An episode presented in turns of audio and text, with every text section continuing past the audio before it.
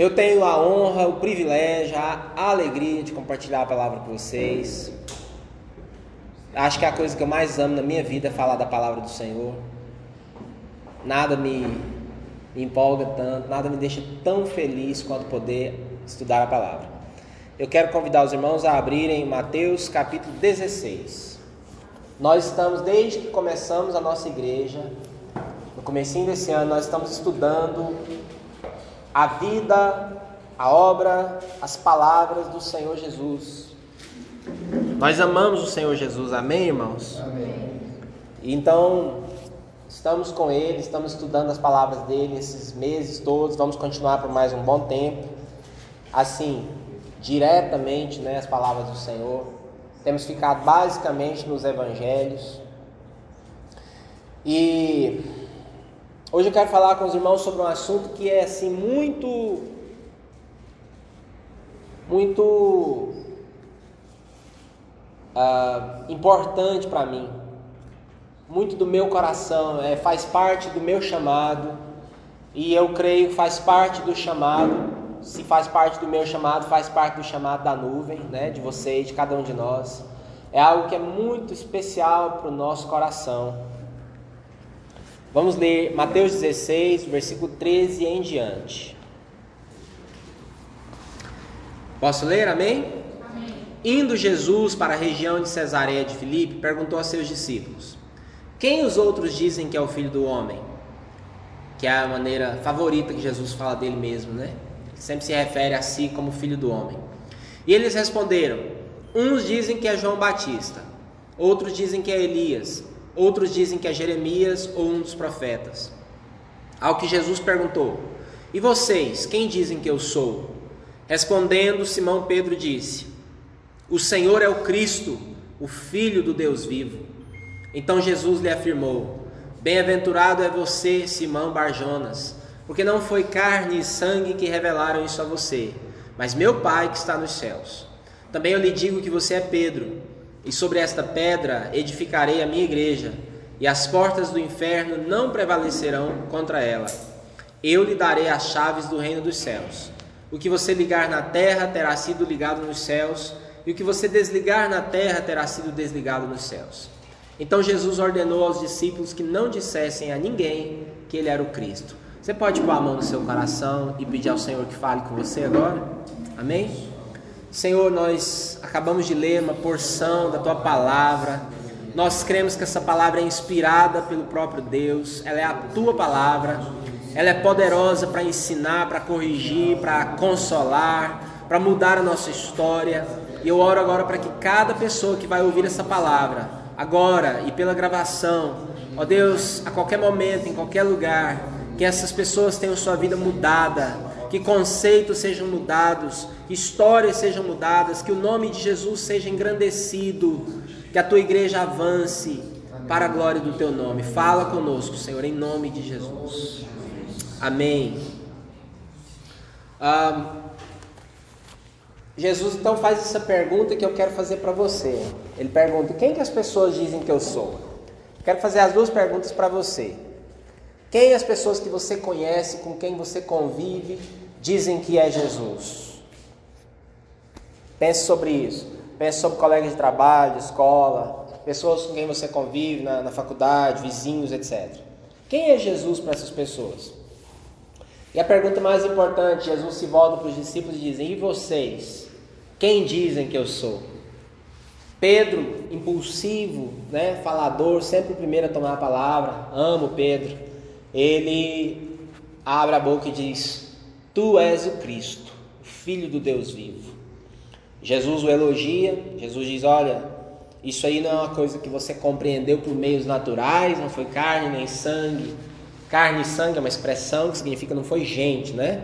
Não foram meios naturais que, que te ensinaram isso, mas isso foi revelado pelo meu Pai que está nos céus. E aí Jesus diz: Olha, eu também tenho algo a dizer a seu respeito. Presta atenção, olha para mim. Ah, Jesus está muito interessado em saber o que nós pensamos sobre Ele, quem Ele é para nós.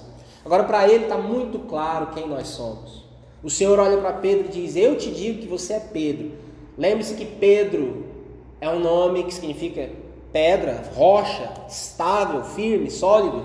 E lembre-se que esse nome foi dado a este homem pelo próprio Jesus. Porque originalmente esse homem não se chamava Pedro. Esse homem se chamava Simão. Simão, filho de João.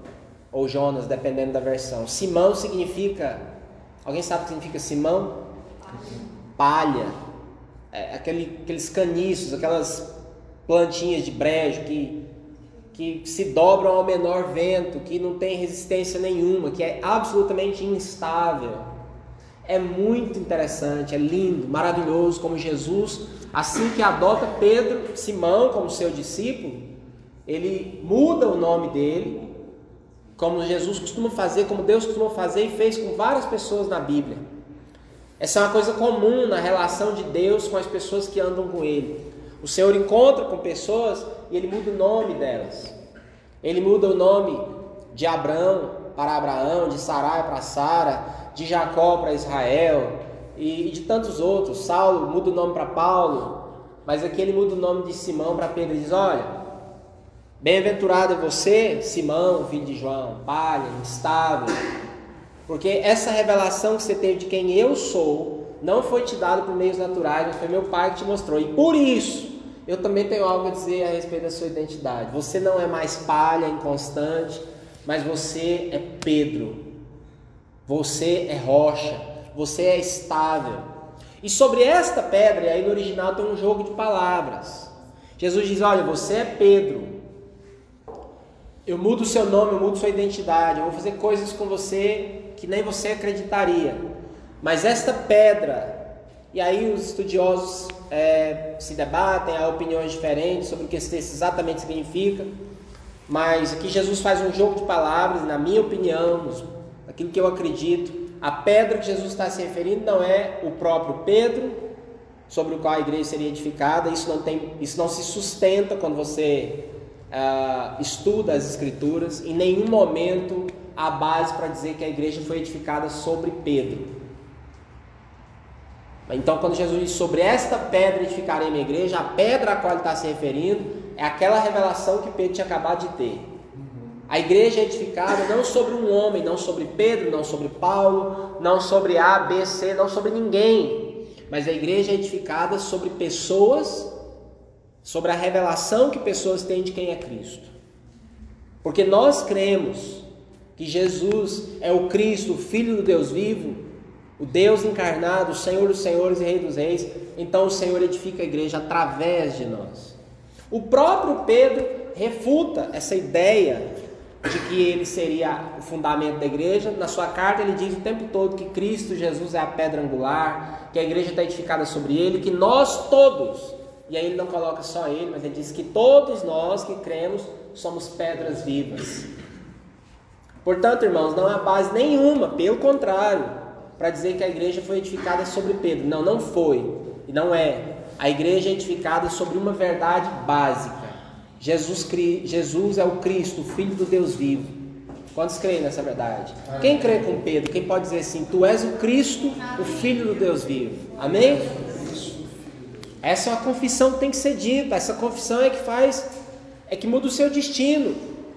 Essa confissão quando você diz, Senhor, tu és o Cristo, o Filho do Deus vivo, seu destino está mudado. Você é alguém que teve uma revelação da parte do Pai, você nasceu de novo, você se torna uma pedra viva e você se torna um instrumento de Deus para edificar a igreja. Bom, a igreja, Jesus fala: sobre esta pedra edificarei a minha igreja e as portas do inferno não prevalecerão sobre ela. Sobre isso que eu quero falar. A igreja, essa palavra, ela aparece aqui em Mateus 16, depois em Mateus 18. São os dois lugares em que Jesus usa esta palavra.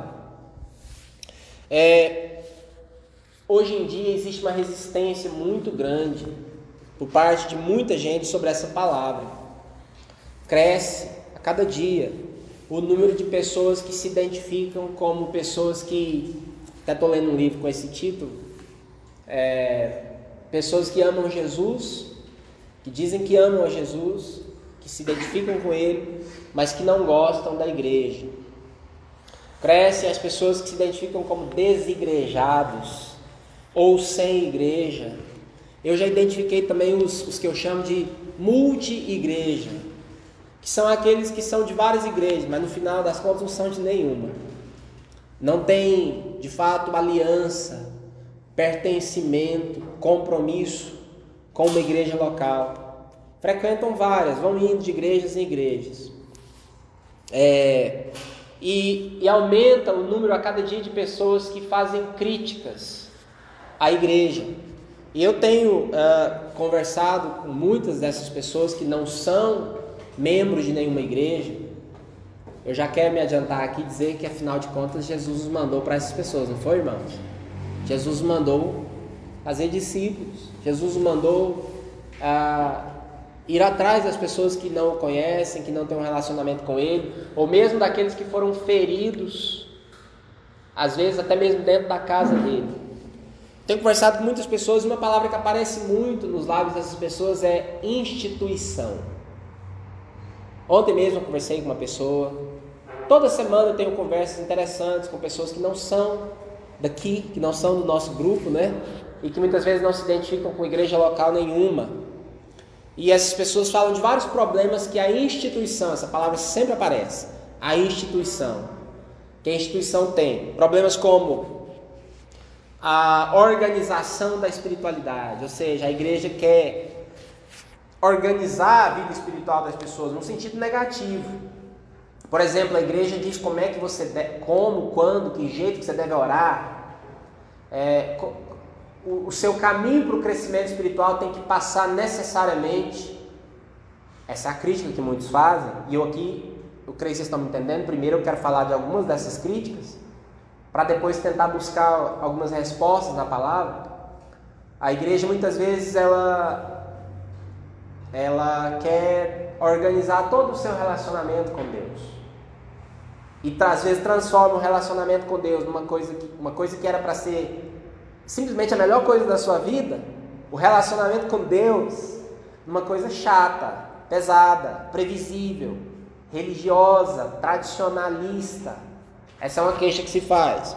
Outra queixa, envolvimentos políticos da igreja. Tenho encontrado pessoas que desistiram de ir à igreja, de pertencer a uma igreja, e você pergunta por que elas dizem: Olha, eu desisti no momento em que eu vi pastores, eu ouvi isso de algumas pessoas. Pastores fazendo arminha no púlpito. Sabe arminha? Fazendo arminha no púlpito, pastores pedindo voto para esse, para aquele candidato, pastores dizendo que quem votasse diferente do, da orientação pastoral estava sendo rebelde, influenciado por demônios ou o que quer que seja.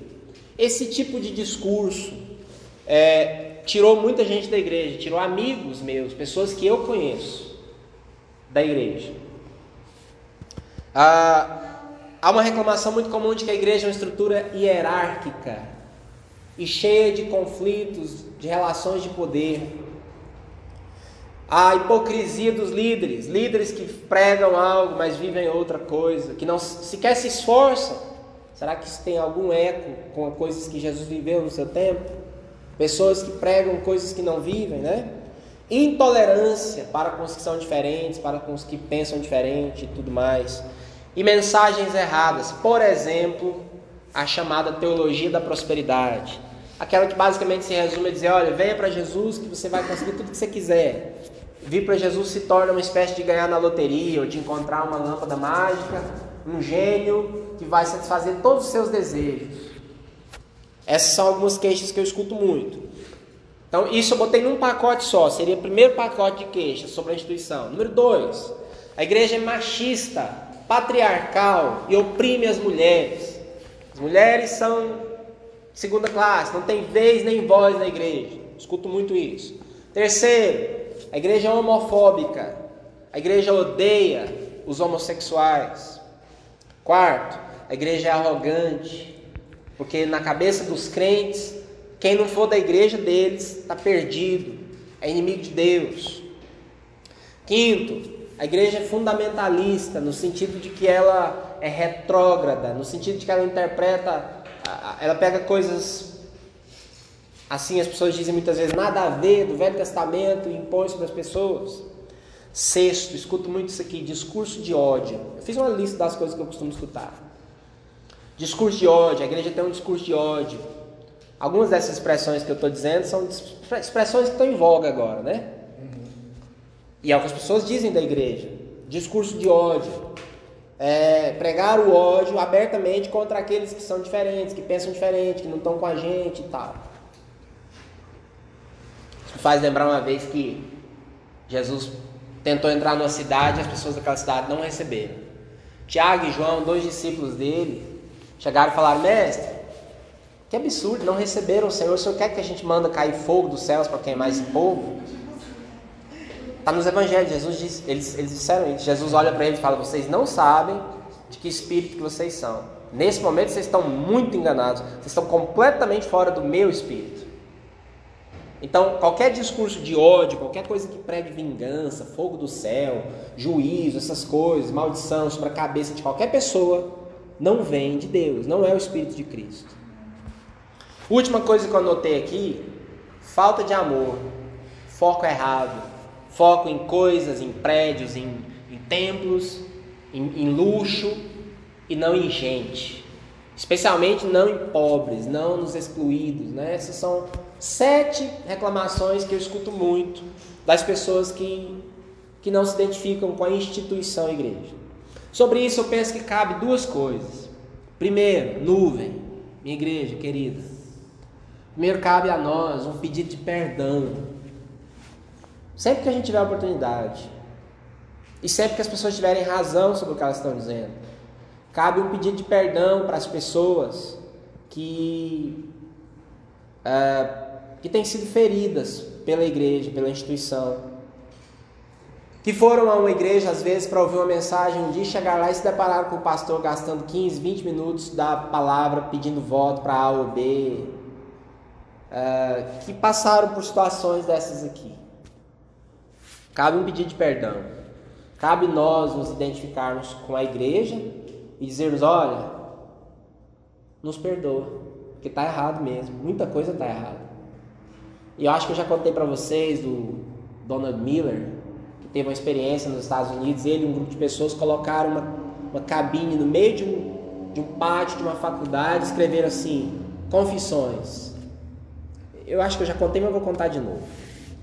E aí, as pessoas, os estudantes daquela faculdade entravam lá de curiosidade e falavam: Como é que é? Vocês querem que a gente se confesse para vocês? E ele: Não, na verdade, nós queremos confessar, nós queremos pedir perdão pelos erros da igreja, pela pela nossa intolerância, pelos discursos de ódio, por isso, por aquilo. E aquilo trouxe um resultado extraordinário. Muita coisa, muitas barreiras se quebraram, muita gente que tinha problemas sérios com a igreja foi profundamente tocada por aquilo ali.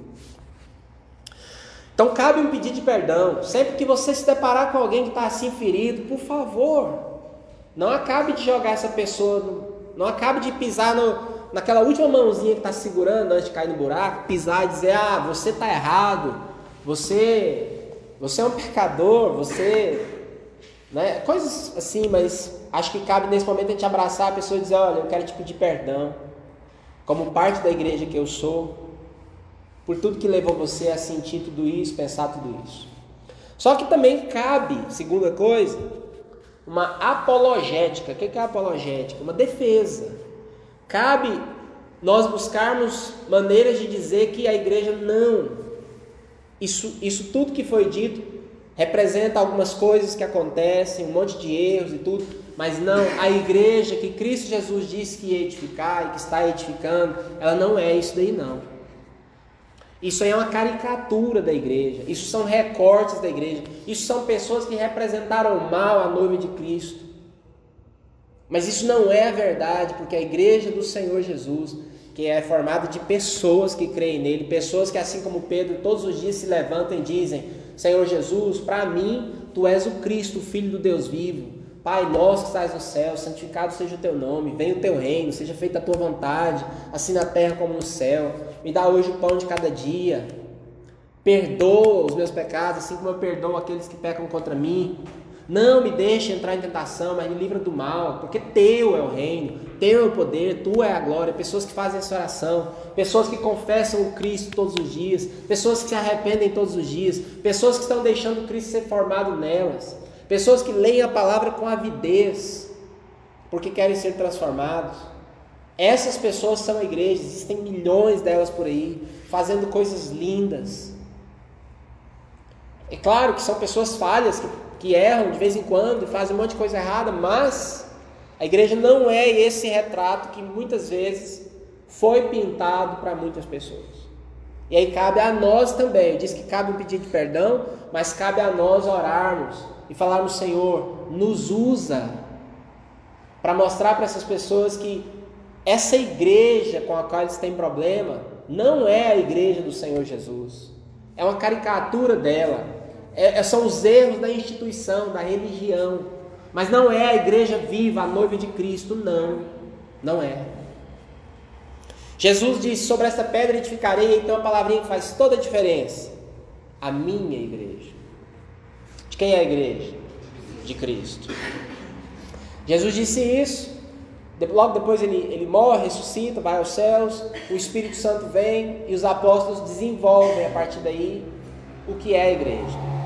Se você continua lendo a Bíblia, depois dos Evangelhos, livro de Atos que narra os primeiros anos da igreja sendo formada e avançando.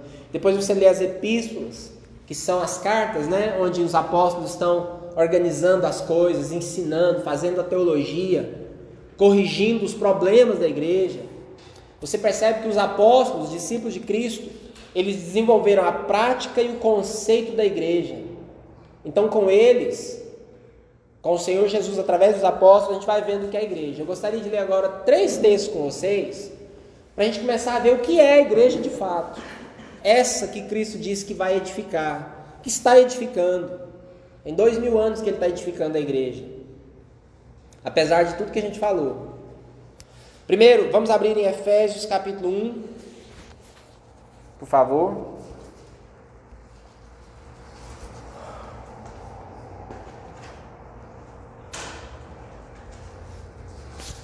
Efésios capítulo 1. Efésios toda, essa carta toda fala muito sobre o que é a igreja, tem várias definições: família, prédio, é, é, desculpa, edifício, não prédio nesse sentido de hoje, mas a igreja é um edifício, um edifício orgânico, um edifício que tem raiz. Uma metáfora engraçada, é um edifício orgânico, vivo. Família, corpo, noiva, exército, todas essas metáforas estão em Efésios se referem à igreja. Quero ler aqui o versículo 22 e 23 de Efésios 1. Efésios 1, 22 e 23. Acharam? E sujeitou todas as coisas debaixo dos pés de Cristo. Deus, o Pai, sujeitou todas as coisas debaixo dos pés de Cristo. Ou seja, colocou Cristo como autoridade suprema. E para ser o cabeça sobre todas as coisas, o deu à igreja. Ou seja, olha para mim agora. Todas as coisas do universo estão debaixo da autoridade de Cristo. Ele está acima de tudo. Ele é o cabeça. Ele comanda, ele coordena, ele é o chefe, o senhor de tudo. E esse cabeça, versículo 23, 22 ainda, o deu à igreja. Deus pega esse cabeça e o dá à igreja, a qual é o seu corpo. Quem é o corpo do cabeça? A igreja. A qual é o seu corpo? A plenitude daquele que a tudo enche em todas as coisas. Esse texto de Efésios é muito poético, muito até difícil de ser entendido. O que Paulo está dizendo aqui é que a igreja é a plenitude de Cristo, a qual é o seu corpo, vírgula. Ela também é o que? A plenitude daquele que a tudo enche todas as coisas. A igreja é a plenitude de Cristo. Se você olha para a igreja, você vê Cristo. Então você já percebe, fica claro que aqui nós não estamos falando da instituição, de placa em parede, de denominação, de nada disso. Aqui nós estamos falando do povo que Deus está edificando sobre a terra, de vidas transformadas, de vidas cheias do Espírito Santo que expressam Cristo sobre a terra. Posso ouvir um amém? amém. 1 Timóteo 3,15. Vamos lá. Outra definição de Paulo sobre a igreja.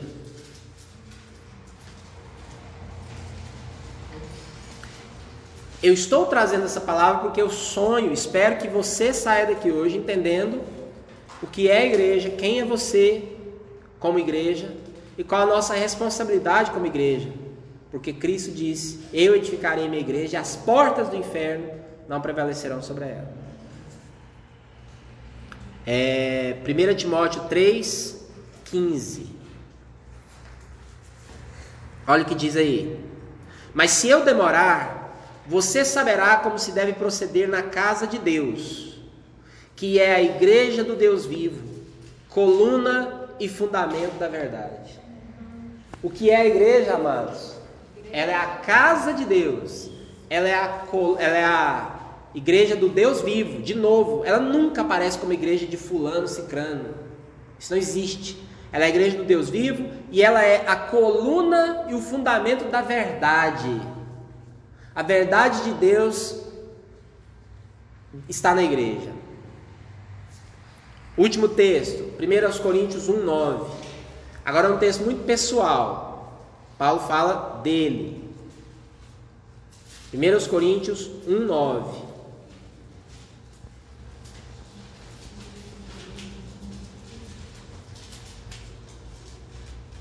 Eu disse 1 Coríntios? Eu falei errado, é segunda. Segunda aos Coríntios 1, 9. Segundo aos Coríntios, irmãos sabem, é uma carta muito pessoal. Paulo abre o coração dele, fala muita coisa dele. E olha o que ele diz aqui, ó.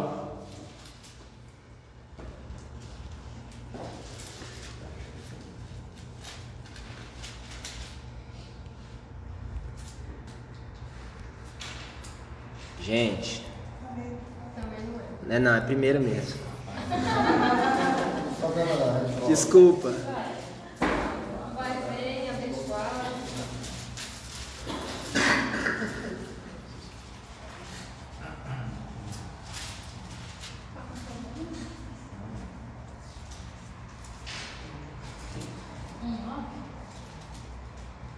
É, não é. Eu, digitei errado aqui. Não é nem o primeiro, nem o segundo. Nem, não é primeiro, nem segundo aos Coríntios. Era aí só um pouquinho.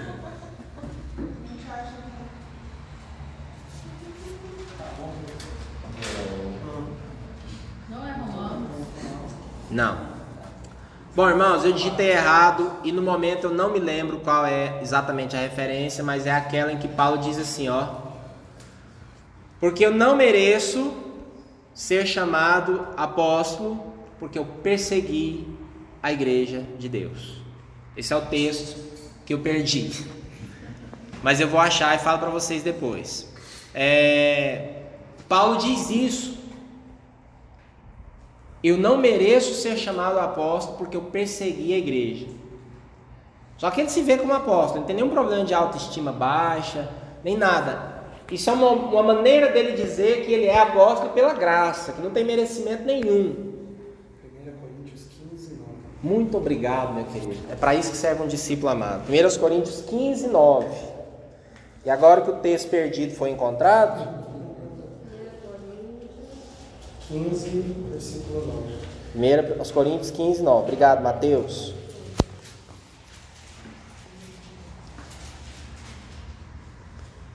Porque eu sou o menor dos apóstolos, e nem mesmo sou digno de ser chamado apóstolo, pois persegui a igreja de Deus. E o que eu falava, olha o que diz logo em seguida: Mas pela graça de Deus sou o que sou, e sua graça que me foi concedida não se tornou vã. Pelo contrário, trabalhei muito mais que todos eles. Está vendo como Paulo não tem problema de baixar autoestima? Ele fala: Trabalhei mais do que todo mundo, todavia não eu, mas a graça que está comigo, né? Bom, mas o que eu quero enfatizar aqui é Paulo considera tão séria a questão da igreja que ele fala: olha, eu, não, eu nem deveria ser um apóstolo porque eu persegui a igreja. Voltando lá na conversão de Saulo, que acontece no caminho para Damasco, no livro de Atos, essa história está narrada, tem uma coisa ali muito bonita. Paulo está indo para Damasco, Saulo né, ainda, está indo para Damasco para matar cristãos, para prender cristãos. Ele achava que estava fazendo a obra de Deus. E quando ele tem um encontro com Cristo no caminho, ele literalmente cai do cavalo, o Senhor vira para ele e fala assim: Saulo, Saulo, por que, você está perseguindo a minha igreja? É isso que ele está dizendo lá? Não. O Senhor diz: Saulo, Saulo, porque me persegues? Perseguir a igreja é perseguir o próprio Cristo. Cristo disse isso. Cristo se identificou com a sua igreja. E aí Saulo se converte e se torna Paulo, né? Então, meus irmãos, esses textos aqui que eu acabei de ler com vocês, eles definem um pouco o que é a igreja. E se você ler o Novo Testamento inteiro, trata de definir a igreja com palavras maravilhosas, com expressões incríveis, que não tem nada a ver com aquele retrato que a gente falou dele no começo. Lá em Apocalipse, inclusive, terminando a Bíblia, Jesus manda sete cartas para as igrejas. E ele fala, ele manda essas cartas com carinho e com uma autoridade de quem é o cabeça, de quem é o noivo, de quem é o dono da igreja. E ele aponta o que está errado sem nenhuma dó. Ele põe o dedo na ferida e diz: Olha, está errado isso, tenho contra você, eu tenho isso, isso e isso. Porém, o que tem de bom em você é isso, isso e isso. Então, o próprio Senhor ele fecha a, as Escrituras lá no livro de Apocalipse, mandando cartas para a igreja e tratando com ela. Mas eu quero me ater a essa palavrinha minha, minha igreja. A igreja é a noiva de Cristo. E nós, se amamos o Senhor, nós precisamos aprender a amar a noiva dele. Nós precisamos aprender a valorizá-la, saber quem ela é, o que ela é, amá-la, valorizá-la. Perseguir a noiva é perseguir o noivo, como Saulo aprendeu. Não compreender o que é a noiva nos leva a uma série de entendimentos errados. E nós precisamos pensar sobre isso. Três pensamentos básicos sobre a igreja que eu quero repartir com os irmãos. Em primeiro lugar, qualquer pessoa que tem dificuldades com a instituição, aquelas pessoas que eu citei no começo, elas têm toda a razão. Porque tudo aquilo que nós falamos, infelizmente, é verdade, está acontecendo por aí. Só que nós não podemos dar um banho no bebê, sabe o bebê quando faz totô? E você pega o bebê, coloca numa bacia, né? E dá um banho nele, e depois quando a água está suja, você pega e joga a água suja e joga o bebê junto. Nós não podemos jogar o bebê fora junto com a água suja. Ou seja, nós precisamos separar as coisas. Eu, eu queria te dizer uma coisa que talvez você nunca parou para pensar. É, o, o Novo Testamento, metade do Novo Testamento, foi escrito exatamente porque a igreja tinha problemas. Você já parou para pensar que se a igreja não tivesse problemas no começo, no primeiro século, lá no, nas, no nascimento, quando muita gente erroneamente acha que a igreja era perfeita, né? Eu já ouvi muita gente falando, ah, bom mesmo era nos tempos da igreja primitiva, que não tinha essas coisas que tem hoje. E aí essas coisas é tudo aquilo que eu falei no começo. Não tinha disputa de poder, não tinha acepção de pessoas, não tinha rico sendo tratado melhor do que pobre, não tinha é, é, escândalos, não tinha divisão, não tinha luta política. As pessoas dizem isso. A igreja tinha que voltar para aquele modelo da igreja primitiva. Essas pessoas não entenderam nada.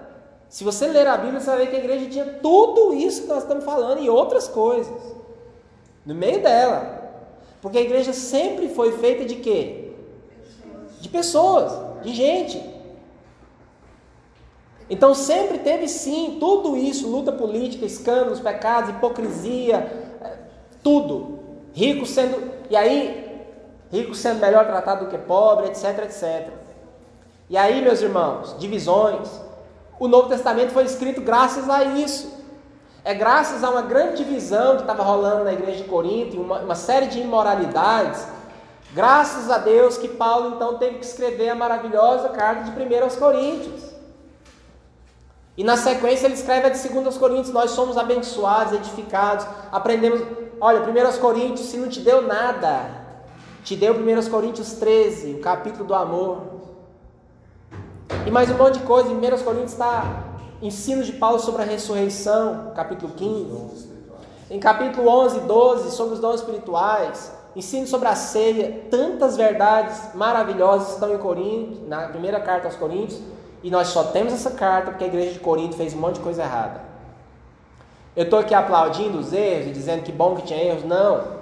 Eu estou te dizendo que pensar, ah, a igreja primitiva que era boa porque não tinha essas coisas, é um grande engano, porque tinha sim. E o lado bom disso é que foi graças a esses problemas da igreja primitiva que o Novo Testamento foi escrito. Paulo escreveu primeiro aos Coríntios para corrigir tudo isso que eu falei. Segundo aos Coríntios foi sequência. A carta de Tiago, que é uma carta preciosíssima que nós temos, é uma tremenda surra que o apóstolo Tiago dá na igreja. Dentre várias coisas, ele diz: ele tem um capítulo dedicado à língua, para falar de crente fofoqueiro, de gente maledicente, de coisas erradas, pecados da língua. Tiago 3. Tiago fala sobre acepção de pessoas, fala, irmãos, tem uma coisa que acontece no meio de vocês que é muito errada. Quando entra um pobre, vocês falam para ele, um pobre, um mendigo, alguém que está mal vestido, vocês falam, ó, oh, senta aí, fica aí nesse canto aí e tal. Quando entra um ricão lá, um doutor com anéis no dedo, roupas pomposas, vocês, vocês falam, venham, doutor, senta aqui do lado, na posição de honra. Tiago fala, isso está errado, isso é acepção de pessoas. Não tenham a fé do Senhor Jesus assim. Tiago também fala sobre Tiago vira para esses crentes, para quem está escrevendo, para os irmãos. Ele fala todo, o tempo todo, irmãos, irmãos. Ele fala assim: adúlteros e adúlteras, vocês são amigos do mundo, inimigos de Deus. Então, meus irmãos, a igreja primitiva tinha problemas sim, não eram poucos. E graças a esses problemas, nós temos o Novo Testamento. A carta aos Colossenses foi escrita por causa de heresia no meio da igreja. A carta aos Gálatas foi escrita por causa de problemas no meio da igreja. Metade do Novo Testamento foi escrito porque a igreja tinha problemas. Mas Paulo e os demais apóstolos não jogaram o bebê fora. Eles disseram: ok, tem problema, vamos resolver isso. Vamos corrigir esse negócio. Vamos disciplinar quem tem que ser disciplinado, vamos ensinar a palavra, vamos, vamos corrigir os nossos caminhos. A igreja não é isso que vocês estão fazendo. Vocês entenderam errado aos Coríntios, Paulo fala assim: ó, eu fiquei sabendo que quando vocês reúnem para cear, tem gente que volta para casa embriagado. E tem gente que nem chega a participar da ceia porque não sobra. Você consegue imaginar uma ceia em que os irmãos se reúnem e a briga pela comida e bebida era tão grande que tinha irmão que saía arrotando comida e bebida e tinha irmão falava assim, eu não consegui nem pegar nem migalha do pão e nem provar do vinho. Isso estava acontecendo na igreja. Então, quando você ouvir alguém dizendo, ah, a igreja primitiva que era bom, a igreja se afastou daqueles tempos gloriosos, hoje a igreja está toda institucionalizada, está tudo errado. Não, isso não é verdade. Isso é um entendimento errado que nós temos. E é preciso mostrar para as pessoas que a igreja sempre teve problemas e o Senhor sempre tratou de corrigir os problemas dela. Posso ouvir um amém, queridos? Aí eu fico triste quando eu escuto pessoas falando da igreja com desrespeito, com sarcasmo. É, porque eu sempre me lembro que ela é amada pelo Senhor. Ela é a noiva de Cristo. É claro que nós temos que criticar os problemas da instituição, mas ter bem claro que a igreja é do Senhor. Amém? A igreja somos nós. Segunda coisa que eu quero falar. Se nós cremos em Cristo, se nós, como Pedro, dizemos, Tu és o Cristo, Filho do Deus vivo, nós somos a igreja. Então o problema não é a igreja de fato, o problema é a instituição que ela se tornou, a instituição que, que leva esse nome. E que de fato dificulta as pessoas verem como a igreja é. Mas agora eu quero falar com vocês. Se nós somos a igreja, cabe a, cabe a nós representarmos o cabeça, o noivo, o Senhor, corretamente. E mostrar para as pessoas o que é a igreja de fato. É muito complicado quando você escuta pessoas dizendo assim: olha, eu creio em Jesus, mas eu não consigo me relacionar com a instituição. Então vou seguir, vou seguir a Deus, vou servir a Deus do meu jeito, na minha casa, né? Mas eu não quero saber de igreja. É, bom, tem um paradoxo aí. Se você crê em Jesus, então você é a igreja. E quando você diz que você não quer saber de igreja, é como você dizer, eu não quero conviver comigo mesmo e com os meus irmãos. E o Senhor não nos deu essa opção. E quando eu digo não nos deu essa opção, não é que isso é uma coisa horrível que você tem que fazer, não. É porque conviver, nós irmãos convivermos como igreja, tem um monte de desafios aí, mas é algo maravilhoso. Lá no Salmo já está escrito: ó, oh, quão bom e agradável que os irmãos vivam em união. É possível vivermos a vida da igreja de uma maneira que você fala: Puxa, tem muitos problemas no nosso meio, é claro, mas não tem nada mais magnífico, maravilhoso do que fazer parte da igreja do Senhor. Amém? Amém? Terceira e última coisa, Jesus nunca desistiu da igreja.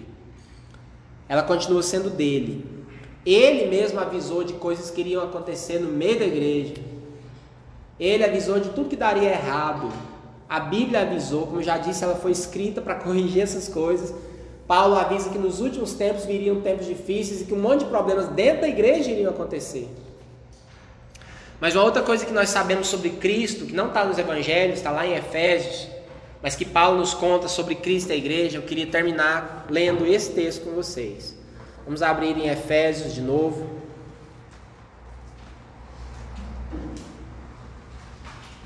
Agora no capítulo 5.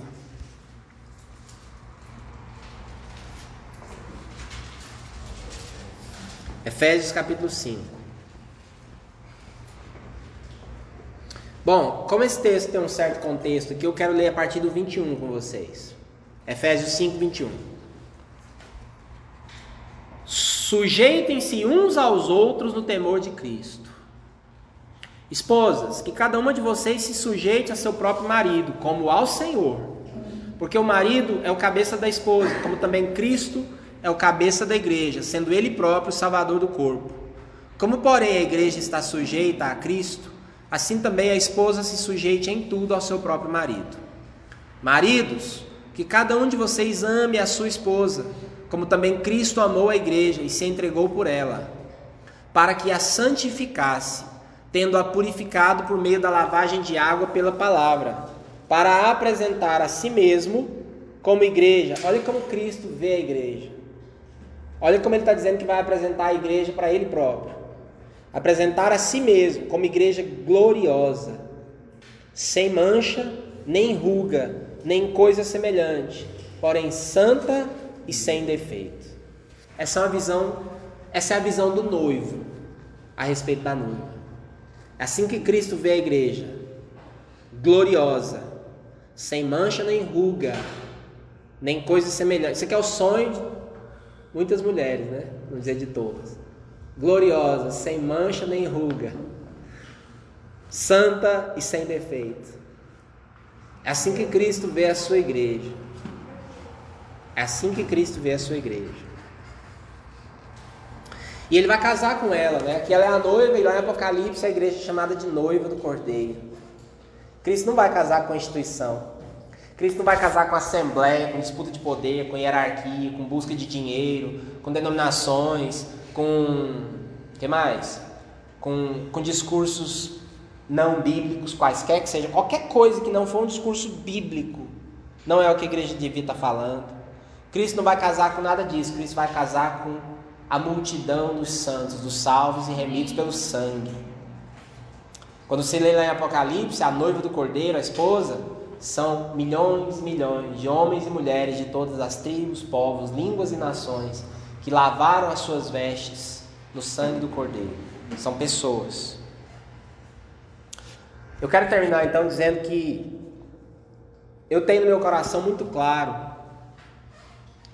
é, um chamado de Deus para ministrar para essas pessoas que, que têm dificuldade com a igreja. Pessoas que. Eu, eu conheço tantas pessoas que já pertenceram a uma igreja e hoje não pertencem mais, que não querem mais fazer parte de uma igreja, que o máximo que fazem às vezes é visitar aqui acolá porque não querem compromisso, porque não querem se ferir de novo. Em Goiânia, essa grande cidade que nós moramos, Existem milhares, milhares de. Os rótulos variam, né? De desviados, de pessoas sem igreja, de gente que já, já foi, já pertenceu, não quer pertencer mais. De gente que pregaram para eles um evangelho que nunca foi o evangelho de Cristo. E por isso mesmo elas não se animaram a ficar, porque o que foi pregado para elas não foi o evangelho, foi uma aberração, foi uma distorção. Gente que na verdade não encontrou ainda uma família de pessoas que as ame como elas são. De gente que não olha para elas vendo uma etiqueta na testa, vendo valores, vendo utilitarismo, sabe? De gente que olha para elas como seres humanos, como pessoas que Deus ama, pessoas por quem Jesus morreu na cruz. Então, eu, eu quero, eu tenho orado muito e, e, e o nosso chamado, irmãos, é, sermos usados por Deus para trazer pessoas que não o conhecem para Ele e para resgatar essas pessoas que, que se identificam como sem igreja, como decepcionados, como qualquer um desses rótulos aí. É, amar essas pessoas, orar por elas, servi-las, sermos usados por Deus para trazê-las de volta, não para essa instituição, para essa coisa toda, mas para a igreja do Senhor. Eu queria te motivar a estar orando sobre isso. Todos os dias. Isso não é uma coisa que eu quero fazer uma oração aqui agora e vamos embora e depois não falamos disso mais. Não. Isso é uma coisa que eu gostaria de te motivar a buscar compreender a visão de Deus sobre isso. Como é que Deus olha para esses milhares e milhares de pessoas que não querem saber de igreja? o que é o coração de Deus para essas pessoas? Como Deus se sente com essas pessoas? Porque às vezes a gente se sente ofendido quando as pessoas falam essas coisas da igreja. A gente não para para pensar que essas pessoas têm uma história, motivos que as levaram a sentir assim. Muitas vezes foram manipuladas, abusadas, enganadas. Muitas vezes viram mesmo aberrações. Mas o Senhor as ama. O Senhor tem um projeto para elas. Elas são importantes para Ele, tanto quanto nós somos, que estamos aqui hoje. Eu quero te encorajar a orar sobre isso. A conversar com as pessoas, não, sabe, quando às vezes a gente conversa com a pessoa e a nossa conversa é meramente na intenção de, de trazer a pessoa para a nossa igreja. Embora isso seja uma coisa muito boa de se fazer, você deve fazer isso, convidar pessoas e trazê-las sempre que você puder, mas mais do que isso, amar as pessoas, ser amigo delas, conversar com elas, escutá-las, deixar elas colocarem para fora suas mágoas, suas decepções, suas tristezas. Talvez assim, quem sabe, Deus possa usar a mim e você para curar essas feridas e para essas pessoas é, voltarem não para a instituição e para aquelas coisas todas, mas voltarem a fazer parte da noiva, da igreja do Senhor. Ou melhor, entenderem que elas, que elas são isso, que o Senhor as vê assim. E, e serem tudo que Deus quer que elas sejam. Amém? Vamos orar?